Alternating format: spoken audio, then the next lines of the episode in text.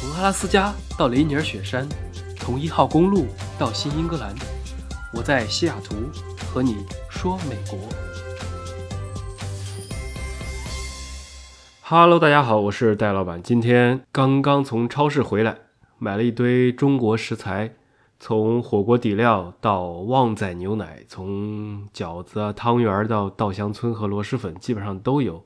现在随着华人越来越多，基本上在中国能买到的日常东西，在美国也能买到，不像以前了。之前我印象中有个传闻，说是老干妈在美国卖出天价，其实根本就不是这回事儿。老干妈从来都是一块多一瓶，非常的常见。那今天这期我们就来聊一聊在美国的亚洲超市大盘点。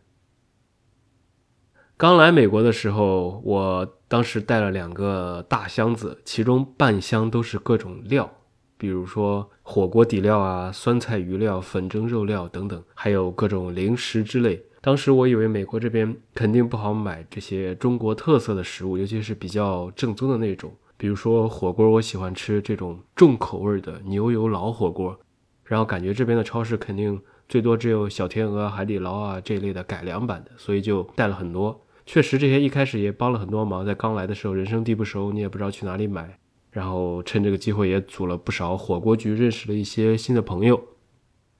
到后来对整个城市熟悉了之后，才发现美国的亚洲超市其实很多，中国的、日本的、韩国的，基本上你喜欢的亚洲食材和工具都有。所以后面我基本上每次回国就再也没有带过这些东西了。讲亚洲超市之前，先提两句美国超市吧。我一般日常的肉类、水果、蛋奶、零食啊这些常规食物，其实都是会在美国超市买，因为说实话，美国超市的东西比较新鲜，质量也相对好。然后美国这边的肉应该是比国内便宜的，比如说像我家附近的这很多超市，普通牛肉一般六七美元一磅，像猪肉啊、排骨啊这一类的是四五块钱一磅。那鸡肉是最便宜，可能两三块钱一磅，像那些鸡腿啊就更便宜了，纯鸡腿那种就是最便宜最便宜的肉。蔬菜要稍微贵一些，比如黄瓜、生菜这种东西，一般就是一美元一根或者一颗。水果呢就要看产地了，例如西雅图这边是车厘子的产地，所以就很便宜。最近我看基本上都是一点九九一磅。这两年。国内物价好像上涨的也挺厉害。我每次回国的时候，比如说去这种超市啊、菜市场看到这些菜，感觉物价也是蹭蹭的往上涨。现在国内整体的生鲜价格不见得比美国低，可能甚至很多东西都比美国还要贵了。然后这边的话，美国超市虽然很多，但是大家都知道美国人的饮食习惯和我们还是不太一样的，所以有些东西在美国超市是买不到的。这时候就特别的。需要去中国超市。整个美国比较大的华人连锁超市有好几个，可以简单说两个我常去的。第一个就是著名的九十九大华超市，大华是美国最大的华人超市，超过五十多家分店。不管是加州啊、华州啊、德州，甚至拉斯维加斯这些很多大城市里面，我都呃见过大华超市。它的商品种类。也几乎涵盖了国内的大部分食材，还包括一些香港、台湾的食材，像各种零食啊、干货啊、饮料、酱料、活鱼、海鲜都很多。我当时第一次去的时候还挺吃惊的，来这边上学之后过了一周，然后知道这边有中国超市，然后被朋友带过去。当时进去之后还感觉很稀奇，因为在美国这种地面上，你去到了一个和中国一模一样的超市，里面卖的全是中国食品和用品。甚至很多小时候的食品都还有，就像什么北冰洋汽水啊、浪味仙啊、绿豆糕啊这种旺仔大礼包等等，还有各类美国超市买不到的食材，比如天上飞的像乳鸽、走地鸡，水里游的活鱼、小龙虾，还有鸭脖啊、凤爪、猪脚等等。各种节日的时候，比如说端午节，还有中秋节，我们要去买这些。特殊时期的这些吃的，然后中国超市也都有，就像粽子啊、月饼、年货，每到一定时间它都会上去。另外还有一些中国特色的工具类的，像豆浆机啊、火锅这种鸳鸯锅、养生壶，反正是基本上你感觉美国可能没有需要从国内带过来的东西，其实大部分都能找到。但是它的缺点也很明显，就是这里的蔬果等食材新鲜度一般。推荐在中国超市是买各种调料、零食，还有饮料，以及一些中国特色的蔬菜，就像什么香菜啊、空心菜、藕、豆浆这类美国超市不卖的东西，还有各种冷冻食品。其实中国超市的冷冻食品非常的全，不光是我们国内常见的，比如什么思念啊、三全、湾仔码头这些汤圆、包子、饺子，还有很多台湾产的，像葱油饼啊、油条啊等等。这些年，一般超市还都会配有熟食部，规模也越来越大。你逛完超市还可以买点广式烧腊呀、点心啊，甚至凉皮、奶茶、烧烤，很多地方也都有了。整个是越来越方便了。我个人的感觉是。大华超市不同的分店，它的环境管理差异很大。有些店是感觉脏兮兮的，进去像一些水产部门，还有一些味道很挺大的，很像十几年前国内超市的感觉，旧旧的。但是有些新装修的店，可能就非常的宽敞明亮，跟国内的一些大型的超市没有太大的区别。整体来讲，开遍全美的大华超市应该算是。中国超市的一个代表了，里面的各类中国食品还是非常的齐全的。第二个中国超市呢，叫做百家，就是一百的百家家人的家，其实和大华类似，相对它要新一些。比如说我在西雅图最常去的中国超市就是百家，另外我也去过一些其他城市的百家，整体感觉它的特色是它喜欢在常规超市的外面配一圈美食广场。所以你很方便，不光买东西，顺便还可以吃东西。例如我这边的百家超市旁边就有好几家吃东西的店。先是一个广式烧腊，里面有各种烧鸭啊、叉烧啊、啊粉面粥等等。然后隔壁呢是一家贵州花溪牛肉粉啊，虽然和我在贵阳吃的完全不一样，但是它至少还是有家店在这儿。然后在隔壁还有西安味道啊这一类的陕西小吃。然后走出超市，同一个广场。它有两家台湾餐厅，你可以吃到正宗的卤肉饭啊、盐酥鸡这些，然后还有黄记煌三汁焖锅，这个很多年前国内流行过一段，然后反正我是不怎么吃了，然后去年在美国又开了起来，还有牛一嘴兰州拉面、重庆小面、八十五度 C 等等，可以说是完全能够满足日常的生活了。这两家店就是实体店的一个代表。那这些年，呃，随着线上购物的发展，像一些网购的店也发展的很好，尤其是趁着这波疫情，他们可能业务又有了明显的增长。有两个这边中国人经常买食材的网站，第一个呢就叫做 We W E E E，它专门是一个网上生鲜超市，主打各类新鲜的食材，然后一周七天都可以送货，还是挺方便的。包括我们华人经常喜欢的各类的蔬果、蔬菜啊、肉食、海鲜，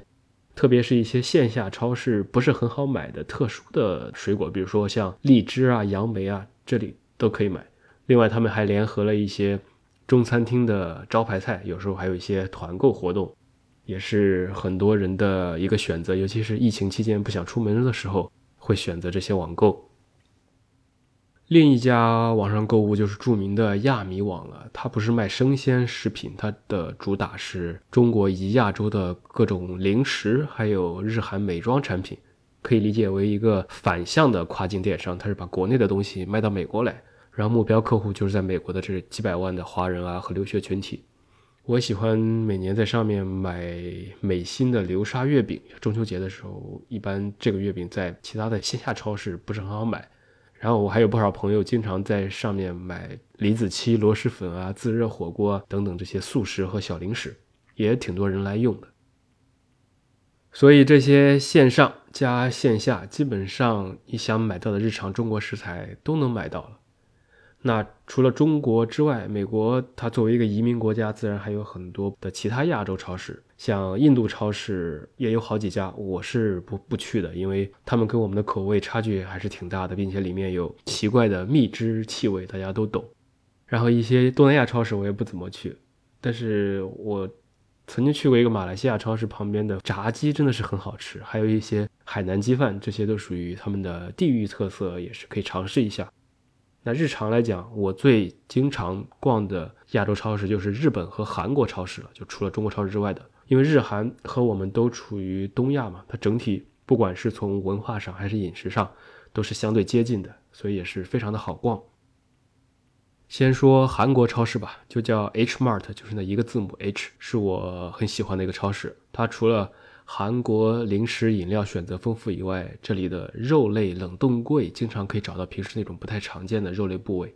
然后海鲜的选择也很多，尤其是各类煮火锅需要的肉片，不管是羊肉啊、牛肉，还有各个部位，肥牛、瘦牛、牛肩，然后肋排，然后各种牛仔骨这种肉类，我觉得韩国超市还是挺好的，以及那种很多腌好的做韩式烤肉的那种肉都比较多。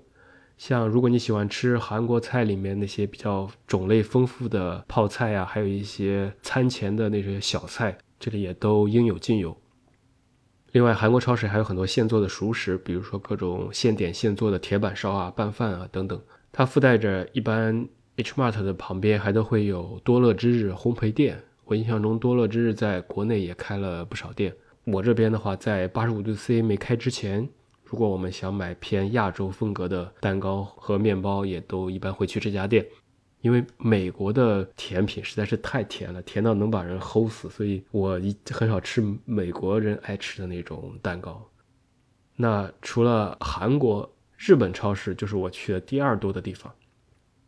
日本超市，说实话，我觉得基本上可以满足大部分中国人的日常需要，因为其实日本超市跟中国超市非常的像，你也看得懂很多单词。我常去的。是西雅图国际社区的一个店，叫做 Uwachimaya，大家一听就知道是日本名字。这里的食材更加的新鲜，然后购物环境也很干净。除了常规东西之外，还有大量的日本零食，什么大福啊、铜锣烧啊、梅子酒啊，然后还有熟食区，像寿司啊、天妇罗、各种饭团都有。这里还可以买到一些高品质的，像日本的和牛啊、刺身，都可以较轻松的在超市里面买到。这个超市旁边甚至还有一家专门售卖这个日本书籍和影像杂志的书店，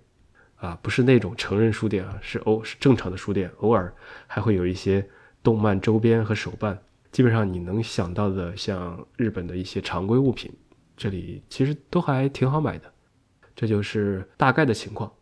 可能不同的城市有一些差异，但是至少在美国的多数大城市应该都大同小异了。随着美国的亚裔和华人群体也越来越多，以及跨境贸易的发展，这些超市也是越开越多，整体上比很多年前要便利多了。然后超市的周边一般还会衍生出各种餐饮行业，最后会形成一个类似于小广场性质的一个购物中心。像有些华人聚集的地方，即使不说英语，现在也不太会影响到日常生活了。我有些朋友的父母就是。一句英语都不会，但是也在这边生活了好几个月，玩了很多地方，也没有看他们有多么的受影响。可见现在的世界确实是越来越小了。好了，本期差不多就到这里，是比较偏日常生活的一期。其实本来是想聊一聊近期关于中美大使馆的冲突，但是一旦涉及到时事话题，基本上都会被下架，所以我就不讲了。大家可以去看我的公众号。如果你们希望听到哪些话题，也可以给我评论或者留言，我尽量都会慢慢的讲到。那就祝大家周末愉快，我们下期再见。